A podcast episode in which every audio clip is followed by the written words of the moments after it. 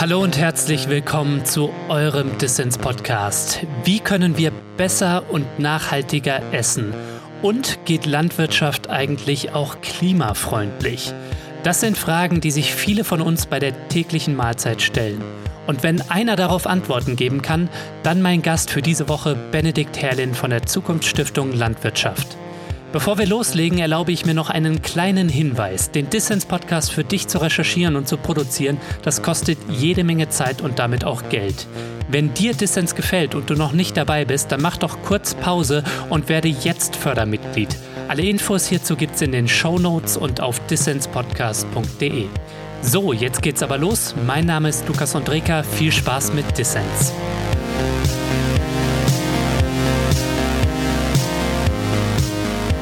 Benny, schön, dass du beim Dissens-Podcast dabei bist. Hallo.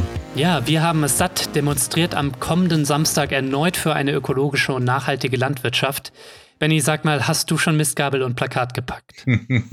Also das ist tatsächlich jetzt schon die zehnte derartige Demonstration mhm. und es ist eine der eigentlich für mich herzerfrischendsten Demonstrationen, weil so viele verschiedene Leute zusammenkommen, verschiedene Generationen zusammenkommen, die alle eine andere Art von Lebensmitteln, eine andere Art von Ernährungswirtschaft und eine andere Art von Landwirtschaft machen wollen, teilweise auch versuchen schon umzusetzen. Also da sind mhm.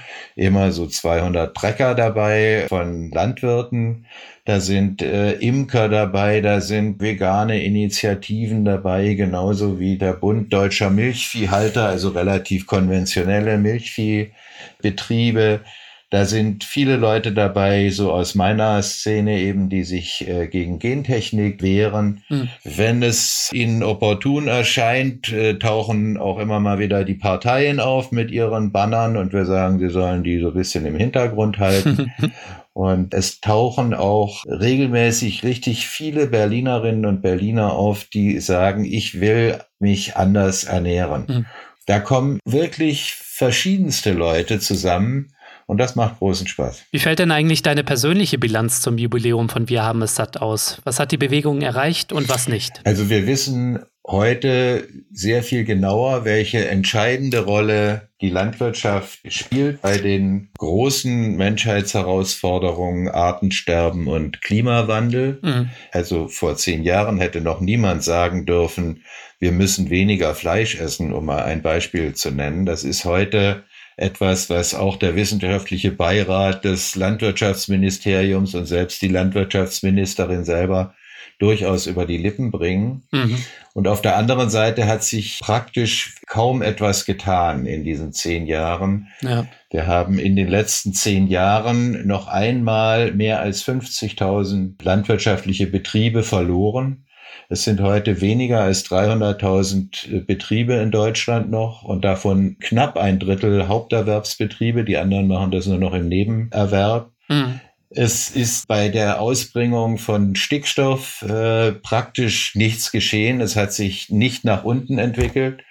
Wenn jetzt nur die Vorschriften der europäischen Düngeverordnung eingehalten werden sollen, gehen Bauern auf die Straße und sagen, das ist das Ende des Berufsstandes. Das heißt, es ist auch nach wie vor eine extrem verhetzte Stimmung und das stimmt einen manchmal natürlich traurig. Hm. Muss ich euer Bündnis nicht vielleicht aber auch selbstkritisch fragen, irgendwie, ob einmal im Jahr eine Demo, ob das taugt? Du selbst kommst ja aus der radikalen Hausbesetzerszene. Naja, das ist 30, nee, 40 Jahre her jetzt, dass ich das Haus besetzt habe. Das gibt es zwar immer noch, aber ich wohne mittlerweile auf dem Lande. Okay. Und wir machen ja nicht nur eine Demo im Jahr und dann fallen wir in uns zusammen, sondern das ist eigentlich mehr sowas wie das jährliche Klassentreffen. Mhm. Und der Charme, den ich ja gerade schon beschrieben habe, besteht darin, dass dort Leute zusammenkommen, die an ganz vielen verschiedenen Enden versuchen, etwas zu verändern und teilweise auch sehr erfolgreich sind damit. Mhm. Teilweise aber natürlich eben auch frustriert, weil es nicht wirklich großartig vorangeht. Aber wenn wir uns mal angucken, ein Beispiel, das auch mit Demonstrationen ja ein bisschen was zu tun hatte, das transatlantische Handelsabkommen ist mittlerweile in der Mottenkiste verschwunden. Dieses Jahr geht es um die Frage, ob das Mercosur-Abkommen mit mhm. Brasilien vor allen Dingen, also mit den lateinamerikanischen Ländern, nicht ein fürchterlich falsches Signal für die Agrarpolitik global ist.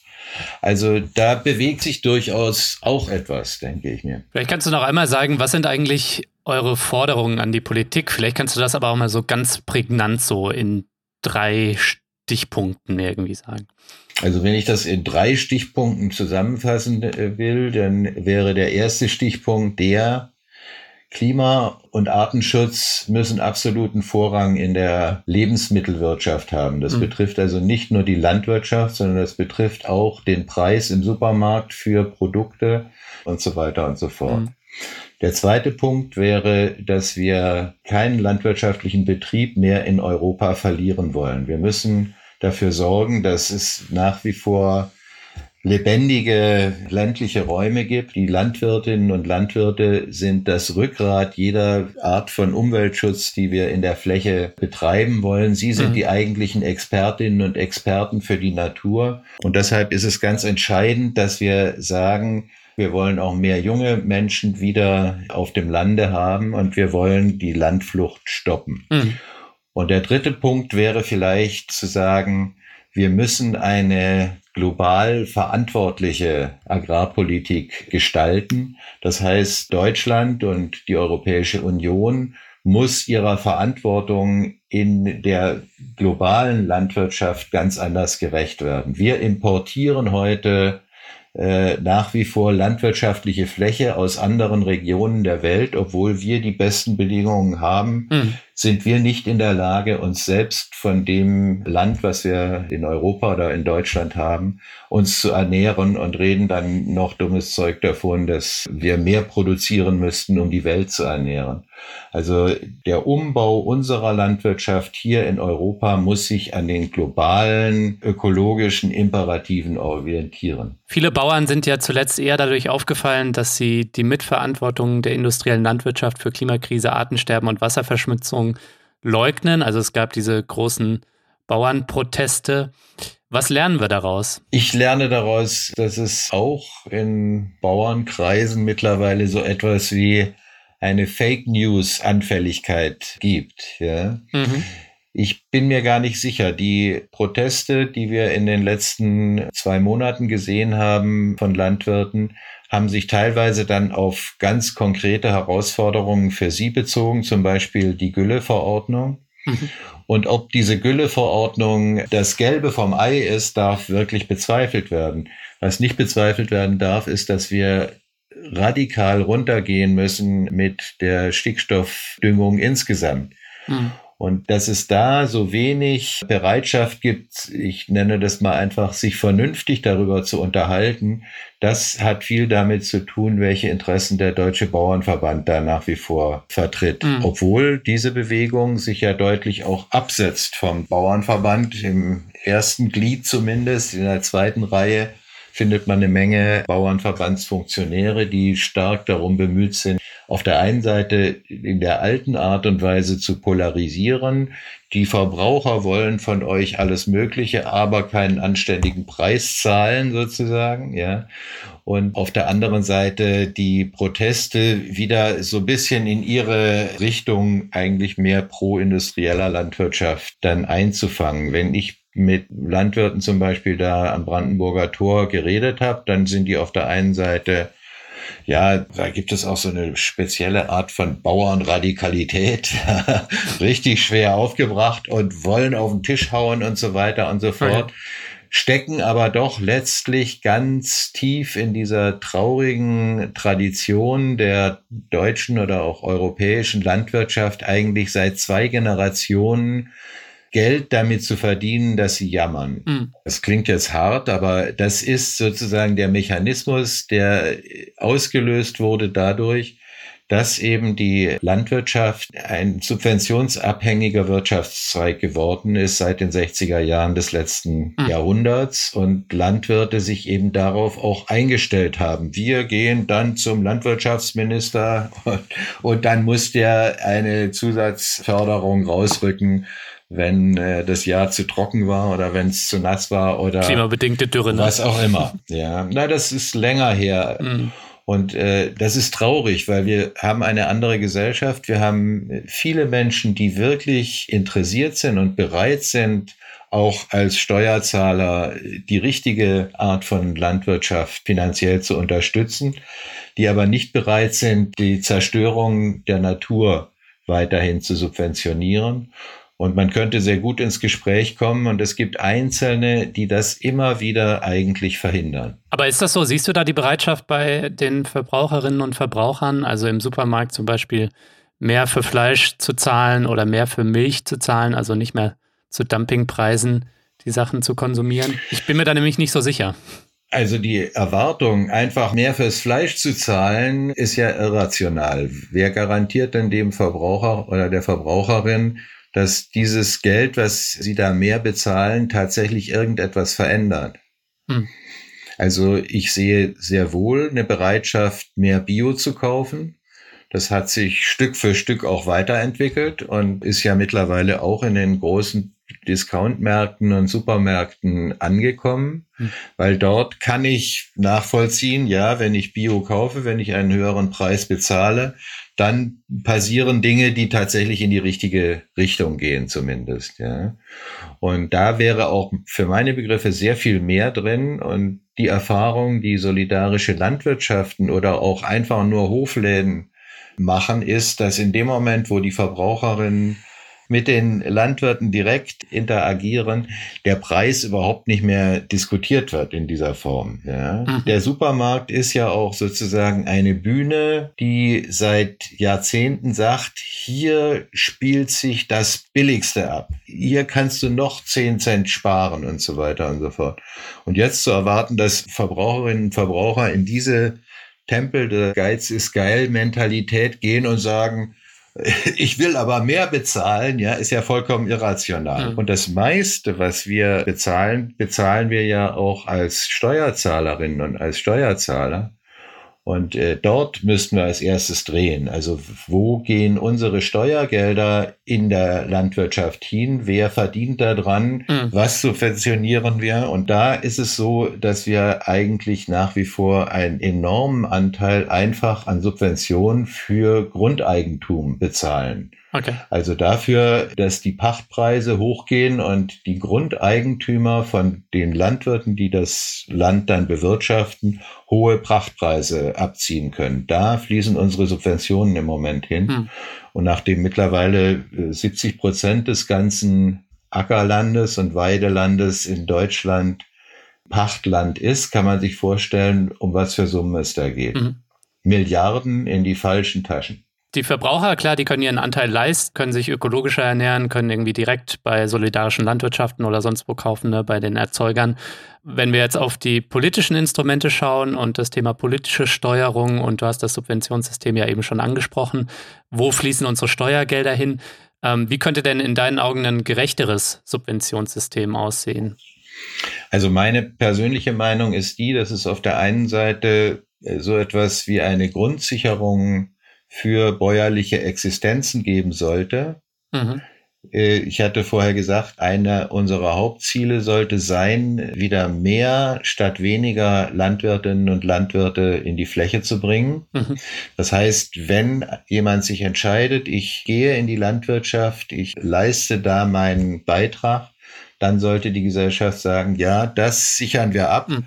Das ist aber bezogen auf Menschen, auf Arbeitsplätze und nicht bezogen auf Hektar. Ja. Die zweite Subventionsmaxime muss sein, wir fördern nur, was einer Verbesserung der Umweltbedingungen dient und nicht, was einer Aufrechterhaltung der schlechten Bedingungen, die wir im Moment haben, dient. Also es müsste vor allen Dingen gefördert werden eine Umstellung der Landwirtschaft, eine klimaneutrale Landwirtschaft als Zukunftsziel, eine Maximierung der Artenvielfalt in den landwirtschaftlichen Flächen. Und dafür gibt es die Instrumente, die sind auch bekannt, die werden allerdings eben nur in viel zu geringen Dosen angewandt. Mhm. Und man müsse vor allen Dingen sagen, es gibt auch eine Kappung. Also ein landwirtschaftliches Unternehmen kann nicht mehr öffentliche Mittel beanspruchen, als notwendig ist, um die Menschen, die dort arbeiten, vernünftig und würdevoll arbeiten zu lassen. Was ich mich noch gefragt hatte, müsste nicht eigentlich auch in Brüssel stehen oder eher sogar in Brüssel? Ich meine, die Agrarpolitik, die wird doch größtenteils auf EU-Ebene gemacht, oder?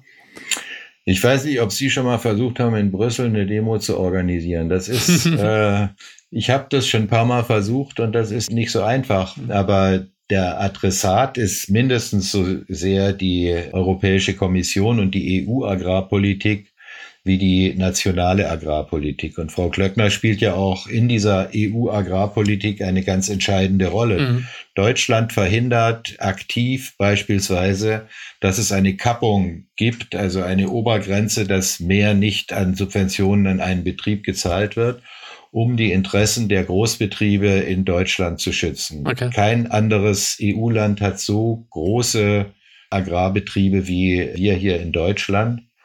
Und die gehören mittlerweile auch wirklich den falschen Leuten. Hast du eigentlich mit unserer Ernährungsministerin schon mal an einem Tisch gesessen oder schon mal mit ihr geredet? Oder? Ich habe schon mit verschiedenen Ernährungs- und Landwirtschaftsministerinnen an einem Tisch gesessen und geredet. Mit Frau Klöckner habe ich das auch schon getan, okay. aber eher am Rande. Also ich habe keine intensivere persönliche Beziehung zu Frau Klöckner. Das war bei anderen Ministern schon mal anders.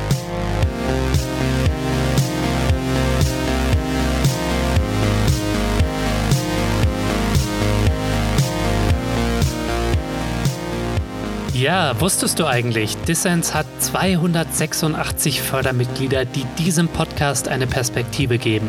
Aber wir brauchen noch mehr Menschen, wir brauchen noch mehr Unterstützung, um weiterhin gute Ideen für alle da draußen senden zu können. Mach also mit bei Dissens. Als Fördermitglied nimmst du unter anderem automatisch an Verlosungen teil. Zu dieser Folge gibt es passend zum Thema folgendes Buch zu gewinnen. Neue Bauern braucht das Land, ein Plädoyer für gute Lebensmittel aus einer gesunden Umwelt von Ophelia Nick. Alle Infos zum Buch gibt's natürlich in den Show Notes.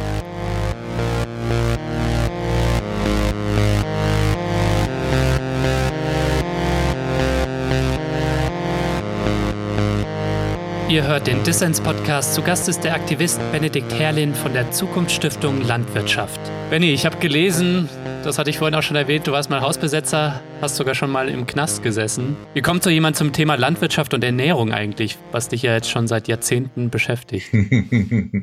naja, das hat ein bisschen was damit zu tun. Ich bin in den 80er Jahren, da war ich ja in der Hausbesetzerbewegung tätig und außerdem. Die große Zeit der Hausbesetzer, ne? Ja, genau. Und ähm, außerdem in der Anti-AKW-Bewegung äh, aktiv. Mhm.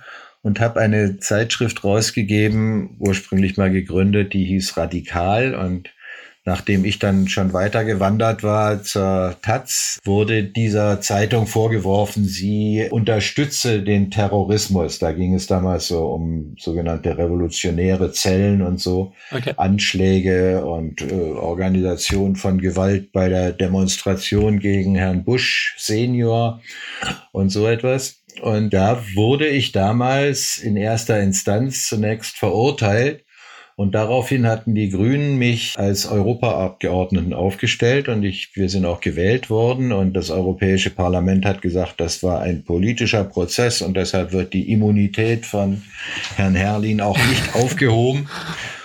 Und dann musste ich mir da in Europa sozusagen ja auch ein Betätigungsfeld suchen. Das war relativ neu für mich damals. Ich war auch erst Mitte 20, also und das war mein Betätigungsfeld dann nach äh, einiger Suche und einem Bericht über garantiertes Mindesteinkommen, was damals noch mhm. gar nicht weit bekannt war, die Gentechnik. Und so bin ich zu diesem ganzen Thema gekommen. Ich habe mich damals stark engagiert dafür, dass die Gentechnik-Gesetzgebung, die bis heute im Wesentlichen so intakt ist, in der Europäischen Union entstanden ist. Und daraus ist mein Interesse eigentlich dann an der Frage, was für eine Landwirtschaft wollen wir eigentlich, hm. wenn wir eben solche Risikotechnologien auch nicht einsetzen wollen, stark gestiegen. Und so habe ich zunächst dann bei Greenpeace und jetzt seit 20 Jahren bei dieser Zukunftsstiftung Landwirtschaft begonnen, mich einzusetzen für eine nachhaltige, für eine gerechte und für eine zukunftsweisende, glücklich machende Landwirtschaft. Mhm. Und äh, das ist ein äh, so weites Betätigungsfeld, ich brauche nichts mehr. Ja. Das glaube ich. Hätte es eigentlich an irgendeinem Punkt auch einen Benny Herlin gegeben, der sich in eine andere Richtung entwickelt hätte, also ein anderes Thema, oder?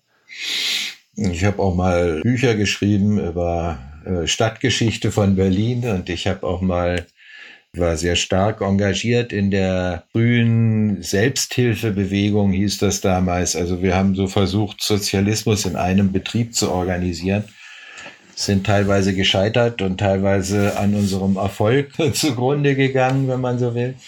Also ja, ich habe auch andere Sachen gemacht. Bist du auch so ein richtiger Berliner Jung oder wie? Also kommst du aus Berlin? Oder? Nee, ich komme aus Stuttgart. Ah, aus Stuttgart, okay. Also ein, ein Schwabe, den es nach Berlin verschlagen hat. Da gibt es ja eine ganze Menge Exilschwaben in Berlin. Ja, auf jeden ja. Fall. Aber mittlerweile bin ich schon eher ein Berliner, also seit 1974 bin ich in Berlin ansässig. Ja, man hört das auch so ein bisschen. Hm. Und was machst du so, wenn du irgendwie nicht Agrarpolitik machst, also so zur Abwechslung? Also ich habe hier einen großen Garten. Ah, bist selbst auf dem Acker? Bin selbst so ein bisschen, ja, auf dem Acker oder auf eben, ja, in den Beeten und so. Ich lese eine Menge, ich äh, reise gerne. Was mache ich sonst noch so? Ich bin schon stark mit meinem mit meinem Job verheiratet, muss man sagen. Der aber auch nicht nur Agrarpolitik ist, sondern wir machen ja auch in Berlin ein, ein Weltacker. Also da betreiben wir im Botanischen Volkspark in Pankow einen großen Acker von 2000 Quadratmetern und zeigen den Leuten, diese 2000 Quadratmeter Acker, das ist das, was jedem Menschen auf der Welt sozusagen zusteht. Also wenn wir die Ackerfläche der Welt teilen durch die Zahl der Menschen auf der Erde, dann kommt für jeden von uns etwa 2000 Quadratmeter raus. Und auf diesem Weltacker zeigen wir erstens, wie verteilt sich das so, wie viel Mais, wie viel Reis, wie viel Weizen und so weiter und so fort bauen wir an auf diesen Flächen und dann zeigen wir all die Probleme, über die wir jetzt auch gerade geredet haben, ganz praktisch zum Anfassen. Wie viel Sprit könnte ich gewinnen aus meinen 2000 Quadratmetern oder mhm. zwei Schweine könnte ich großziehen aus den 2000 Quadratmetern. Das ist auch Agrarpolitik, aber eine, die mehr Spaß macht, mhm. oft als ja. äh, in irgendwelchen Gremien zu sitzen. Wie ernährst du dich eigentlich selbst? Achtest du da irgendwie drauf, dass du vorwiegend oder ausschließlich vegan oder zumindest vegetarisch irgendwie lebst und nur ab und an mal irgendwie einen Sonntagsbraten oder wie machst du das persönlich? Ja, ich bin ein Multi-Omnivore. Ich bin kein Veganer und kein Vegetarier. Ich esse auch Fleisch. Hm. Ich achte darauf, dass ich das Fleisch, was ich esse, möglichst vom Nachbarn bekomme. Hm. Obwohl ich manchmal natürlich auch im, im Restaurant noch ein Stück Fleisch esse und da weiß ich nicht genau, wie das Tier geheißen hat, was ich da verspeise. Ich bin jetzt 63 und in dem Alter realisiert man von einer ganz anderen Seite, wie wichtig Ernährung ist. Also ich habe mich mein Leben lang nicht so wahnsinnig mit der Gesundheit, die eigentlich deren Grundlage ja die Ernährung ist, auseinandergesetzt und jetzt äh, in meinem Alter spielt das eine wichtigere Rolle und ich wünsche allen, dass sie früher drauf kommen, als ich das bin, wie entscheidend für die eigene Gesundheit eine ausgewogene vernünftige Ernährung ist. Und naja, wie viele in meinem Alter ist es eigentlich vor allen Dingen auch eine Herausforderung, nicht mehr zu essen als notwendig. Ja, ja, das kenne ich auch und ich bin 30 Jahre alt. Hm. Ich habe mich jetzt auch äh, vor kurzem mit Ernährung befasst, weil mir ein Freund eine Dokumentation auf Netflix empfohlen hat, Game Changers. Und da geht es so drum, dass uns die vegane Ernährung als Menschen eigentlich viel besser bekommt und äh, sie uns auch leistungsfähiger macht. Also es ist so eine Dokumentation, die Leistungssportler begleitet, die sich vegan ernähren. Und Klimaaspekte kommen da natürlich auch vor, also dass es natürlich viel besser fürs Klima ist, wenn die Menschen sich vorwiegend vegan ernähren. Mhm. Und das war schon sehr spannend auch. Also ich bin durchaus der Meinung, dass Tiere in die Landwirtschaft gehören. Mhm. Von daher auch kein Anhänger einer rein veganen Landwirtschaft. Aber es müssten viel weniger Tiere sein ja. und es müssten Tiere sein, die ein viel glücklicheres Leben führen. Hast du eigentlich irgendwie eine Doku oder ein Buch, was du unseren Hörerinnen und Hörern empfehlen kannst, wenn sie irgendwie ja, sich weiterbilden wollen oder die Aspekte, über die wir hier reden, besser verstehen wollen? Also ich bin ja im Moment gerade ähm, eben völlig äh, schockiert über diese neue Gentechnik-Geschichte mit den Gene Drives. Und wenn man da bei Netflix CRISPR sucht, mhm. dann findet man da eine Serie über diese neue Art von Gentechnik, die Die ist bisschen gruselig, aber sie zeigt auch eine Option, wohin Landwirtschaft in der Zukunft gehen kann, die wir dringend vermeiden müssen. Hm. Heißt die auf Deutsch unnatürliche Auswahl? Genau. Ah ja, ich habe sie gefunden. Benny, lass uns nochmal über die Vision einer nachhaltigen Landwirtschaft sprechen. Sorgt es denn automatisch für eine bessere Landwirtschaft, wenn wir kleinere Betriebe haben? Das hat sich vorhin so ein bisschen so angehört und ich wage das zu bezweifeln. Das sorgt nicht automatisch dafür, aber es ist eine ganz wichtige Voraussetzung dafür. Okay. Also ich kann auch als Kleinlandwirt antiökologisch wirtschaften, ja.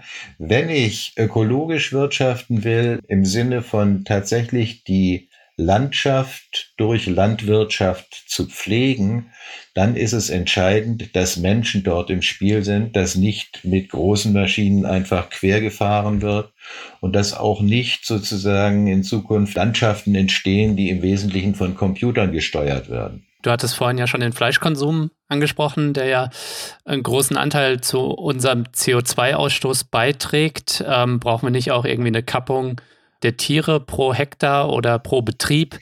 Ja, also die Anpassung der Zahl der Tiere an die für diese Tiere verfügbare Fläche ist eine alte Forderung und sollte umgesetzt werden. Vor allen Dingen die Tierfabriken, die im Grunde genommen gar nicht mehr mit der Fläche in, hm. im Verhältnis stehen, sondern nur noch irgendwo Ausbringungsfläche suchen für die Gülle, die sie aus importiertem Tierfutter produzieren.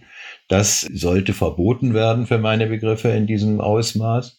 Und ganz wichtig ist in dem Zusammenhang auch, dass die Art und Weise, wie die Tiere gehalten werden, wieder auf eine Art und Weise geschieht, die es uns möglich machen, dem auch persönlich ins Auge zu schauen. Also zu sagen, okay, so leben Tiere und so sterben Tiere, damit ich sie essen kann oder damit ich ihre hm. Milch, äh, ihre Eier konsumieren kann.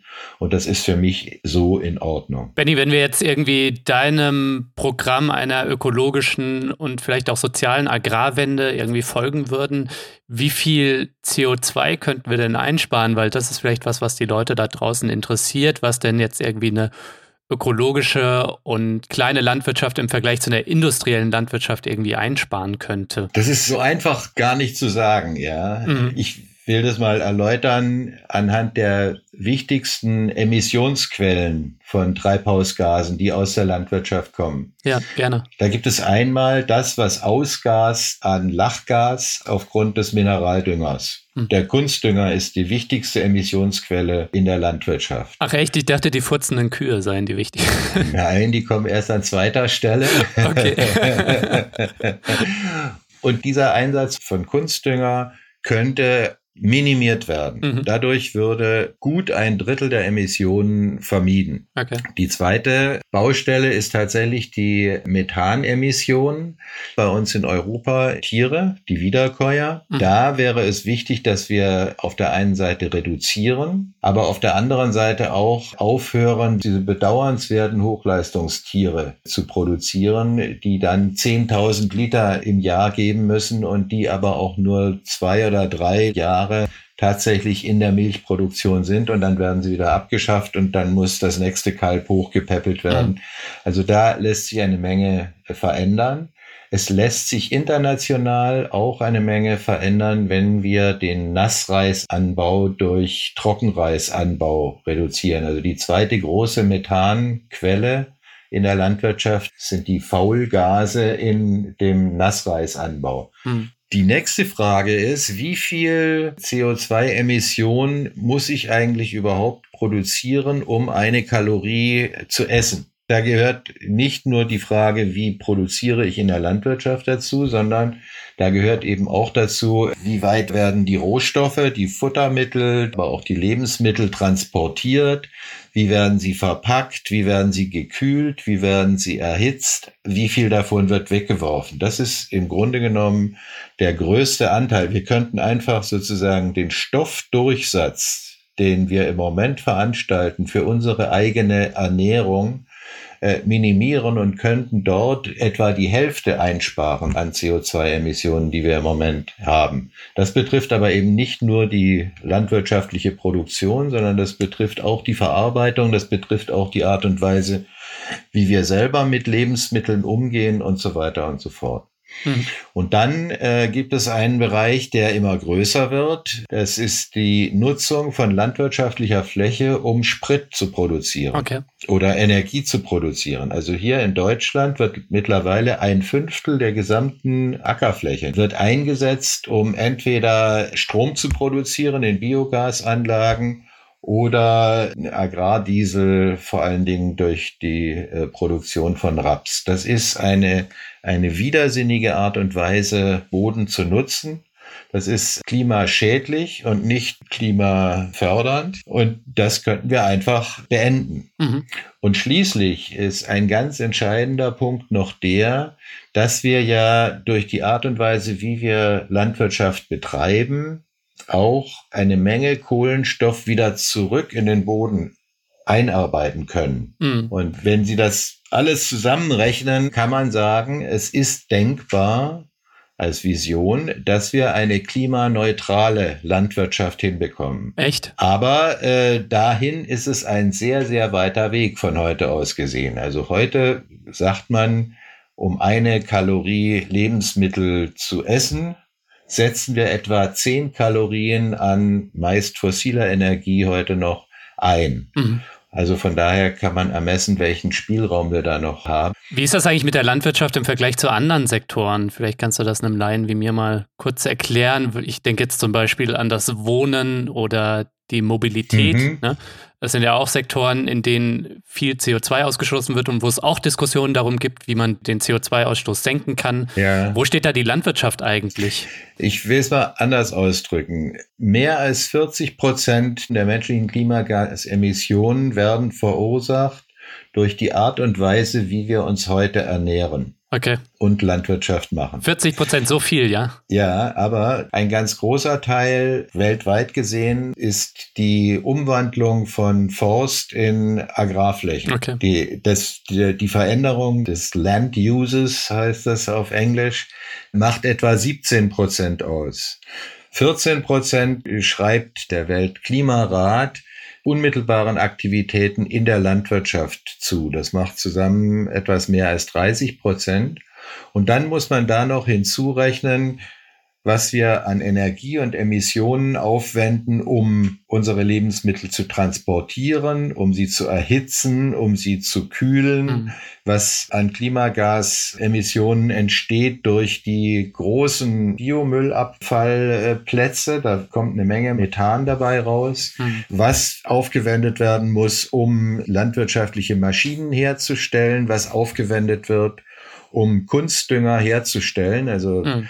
und insgesamt sind das mindestens 40 Prozent der Klimagasemissionen insgesamt, die in diesem Bereich aufgewendet werden. Du, bäuerliche Landwirtschaft ohne Gentechnik statt großer Agrarkonzerne und Exportlandwirtschaft, das klingt natürlich alles super. Was ich aber immer wieder als Argument höre, jetzt auch so im Gespräch von mir als Laien mit anderen Laien, ist dann so die Frage, aber lassen sich damit 2050 fast 10 Milliarden Menschen auf der Welt ernähren? Mhm. Kannst du da mal vielleicht als Experte so ein bisschen Licht ins Dunkel bringen? Also ist das irgendwie möglich und wenn ja, wie? Also dazu sollte man vorweg wissen, dass die Kalorien, die wir weltweit produzieren im Moment, nach Aussagen der Welternährungsorganisation der FAO 12,5 Milliarden Menschen ernähren könnten. Also mehr als wir absehbar werden. Okay. Das Problem ist nicht, dass wir zu wenig produzieren. Ja. Das Problem des Hungers ist tatsächlich für sehr viele Bäuerinnen und Bauern in Lateinamerika, aber vor allen Dingen in Afrika und Asien, dass sie auf den kleinen Flächen, die sie haben, etwas mehr und vor allen Dingen angesichts des Klimawandels etwas sicherere Ernten bräuchten. Mhm. Hier brauchen wir also eine Steigerung der Ertragssicherheit in erster Linie und es wäre auch gut, wir hätten einen höheren Ertrag insgesamt. Das sind aber Herausforderungen, die mit unserem Wissen gut zu bewältigen sind. Okay. Im Grunde genommen geht es da eher darum, eine bessere Art von Gartenwirtschaft, wenn Sie so wollen, umzusetzen, denn diese Kleinbäuerinnen und Kleinbauern bewirtschaften im Durchschnitt gerade mal einen Hektar. Okay. Das Paradox ist, dass wir auf der einen Seite eine enorme Überproduktion haben und auf der anderen Seite nach wie vor nicht in der Lage sind, alle Menschen satt zu kriegen. Es hat aber nichts mit der Menge zu tun, die wir produzieren. Würden wir jetzt nochmal 20 Prozent mehr produzieren auf die Art und Weise, wie wir im Moment im Mittleren Westen, in den Industrie-, Landwirtschaftsregionen Lateinamerikas und auch Europas produzieren, würde das niemanden mehr satt machen. Hm sondern das würde die Fleischproduktion möglicherweise noch billiger machen und das würde die Energie- und Spritproduktion weiter ankurbeln. Mhm. Von daher ist die Vorstellung, dass wir mehr produzieren müssten, um die Menschheit zu ernähren, auch wenn wir noch mal vielleicht zwei Milliarden Menschen mehr werden, widersinnig. Mhm. Im Gegenteil, wenn wir diese Überproduktion weitermachen, die wir im Moment in der industriellen Landwirtschaft betreiben, dann werden wir mit hoher Wahrscheinlichkeit den Boden zerstören, von dem sich unsere Enkel ernähren müssten. Spielen bei eurer Arbeit jetzt in der Zukunftsstiftung oder bei Save Our Seeds oder jetzt eben bei Wir haben es satt eigentlich auch die Perspektiven von Kleinbauern im globalen Süden eine Rolle oder seid ihr da auch im Dialog? Ja, das ist ganz entscheidende Größe. Wir selber, unsere Stiftung, sind da in einem intensiven Dialog vor allen Dingen mit Bäuerinnen und Bauern in Kenia, mit denen wir jetzt eine richtige Partnerschaft entwickelt haben. Hm. Und das ist schön, weil wir uns auch gegenseitig mit Handys zeigen, wie bei uns die Landwirtschaft funktioniert und wie bei ihnen ja. und uns darüber austauschen können. Also das ist eine schöne Art von Globalisierung eigentlich, die wir da hinbekommen haben. Und wesentliche Träger der Wir haben es satt Demonstration sind ja auch Organisationen wie Brot für die Welt und Inkota und andere entwicklungspolitische Organisationen, für die das eigentlich im Zentrum steht, dass wir hier in Europa eine Agrarpolitik machen müssen, die auch den Kleinbäuerinnen und Kleinbauern in Afrika und Asien entgegenkommen. Hm. Und wie gesagt, das zentrale Thema, was es diesmal gibt auf der Wir haben es satt Demo, nämlich die Mercosur-Abkommen, da geht es ja auch ganz entscheidend darum, äh, Kleinbäuerinnen und Kleinbauern zu schützen vor ungerechten globalen Handelsabkommen. Hm. Was mir immer wieder als Stichwort begegnet, ist Ernährungssouveränität. Vielleicht kannst du das mal erläutern. Also Ernährungssouveränität bedeutet eigentlich nicht unbedingt einen Verzicht auf Welthandel oder nur Autarkie, ja, mhm. sondern Ernährungssouveränität bedeutet in erster Linie, dass die Menschen über die Art und Weise, wie Agrarpolitik bei ihnen gemacht wird, wie sie sich selbst ernähren und was für eine Art von Landwirtschaft sie betreiben, selbst demokratisch entscheiden können. Hm. Das ist in vielen äh, Ländern des globalen Südens nicht der Fall, weil massive Interessen, die auch von den dortigen Regierungen teilweise brutal durchgesetzt werden, wenn wir uns mhm. angucken, was da in Brasilien sich im Moment abspielt beispielsweise, ja. verhindert wird. Aber auch wenn wir uns überlegen, wie groß ist eigentlich unsere Ernährungssouveränität, wenn wir im Supermarkt stehen, dann stellen wir fest, die ist auch nicht besonders groß. Ja. Also wenn ich etwas essen will von einem Landwirt, den ich kenne, dann ist ein enormer Aufwand notwendig. Und dass dieser enorme Aufwand notwendig ist, ist äh, ein Zeichen dafür, dass es mit unserer eigenen Ernährungssouveränität auch noch nicht so wahnsinnig weit her ist. Man kann auch mal das nochmal anders ausdrücken. Ernährungssouveränität bedeutet eigentlich die Kontrolle über die eigene Ernährung zurückzugewinnen. Mhm. Und äh, wenn wir wissen, dass heute ein Drittel der Kinder und Jugendlichen unter 18 Jahren übergewichtig sind in Deutschland, dann fängt das genau dort an. Diese Kinder und Jugendlichen sind für ihr Leben geprägt durch eine Art und Weise, sich zu ernähren, gegen die müssen sie ankämpfen. Sie müssen fasten, sie müssen, ich weiß nicht was tun. Warum? Weil sie das Falsche gegessen haben auf die falsche Art und Weise in ihren ersten Jahren. Hm. Und das wurde ihnen von einer Ernährungsindustrie beigebracht, die daran verdient, die im Zweifelsfall auch daran verdient, dass sie früh krank werden, dass sie früh Diabetes bekommen, dass sie äh, alle möglichen Diäten versuchen werden, um da wieder rauszukommen und so weiter und so fort. Der Kampf um die Souveränität hm. über meine eigene Ernährung hat viele Gesichter. Ein Gesicht kann sein, dass der Großgrundbesitzer äh, mich von meinem Stück Land vertreiben will. Ein anderer kann der sein, dass ich mich auf eine Art und Weise ernähre, die mich selbst verrückt macht. Ja, das zweite vor allem, das kenne ich. Ähm, arbeite noch immer daran, den Weihnachtsspeck wieder loszubekommen. Mhm. 2020 stehen ja in Sachen Landwirtschaft große Entscheidungen an. Du hattest das mögliche EU-Abkommen mit den Mercosur-Staaten ja schon erwähnt. Steht auch eine mögliche EU-Agrarreform an.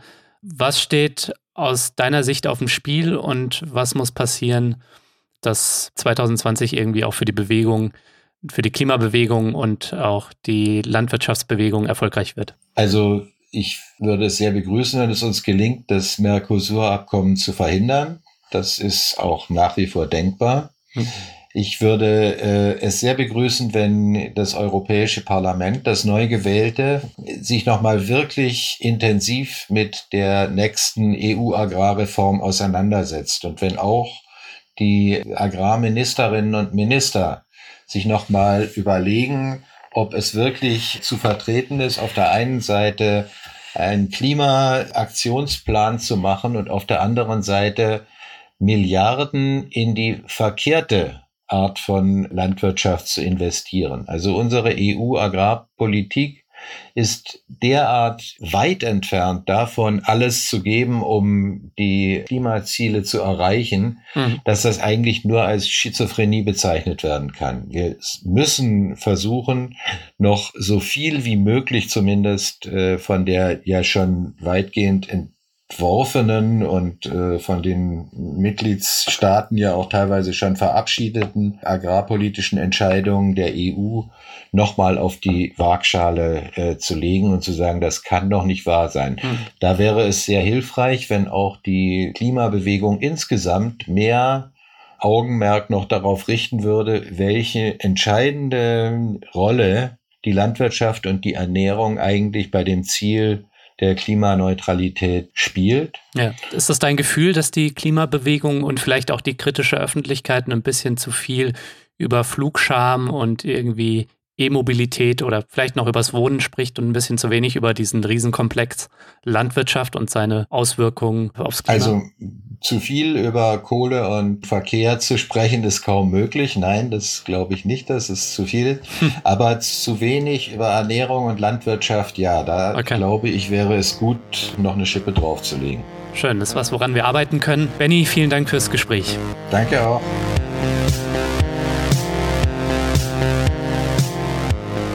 Das war der Dissens Podcast für diese Woche. Schön, dass ihr dabei wart. Zu Gast war der Aktivist Benedikt Herrlin von der Zukunftsstiftung Landwirtschaft. Damit noch mehr Leute kluge Menschen wie Benny zu hören bekommen, werde doch jetzt Fördermitglied und unterstütze diesen Podcast. Du kannst schon ab 2 Euro im Monat dabei sein und als Fördermitglied tust du nicht nur etwas Gutes, nein, es gibt auch diese Woche wieder etwas zu gewinnen und zwar das Buch Neue Bauern braucht das Land, ein Plädoyer für gute Lebensmittel aus einer gesunden Umwelt, erschienen im Ökom Verlag von der Autorin Ophelia Nick. Ihr wollt mehr von Dissens, dann abonniert diesen Podcast auf iTunes, Spotify oder der Podcast-App eurer Wahl. Ich freue mich natürlich auch über Kommentare und Anregungen. Danke fürs Zuhören und bis nächste Woche.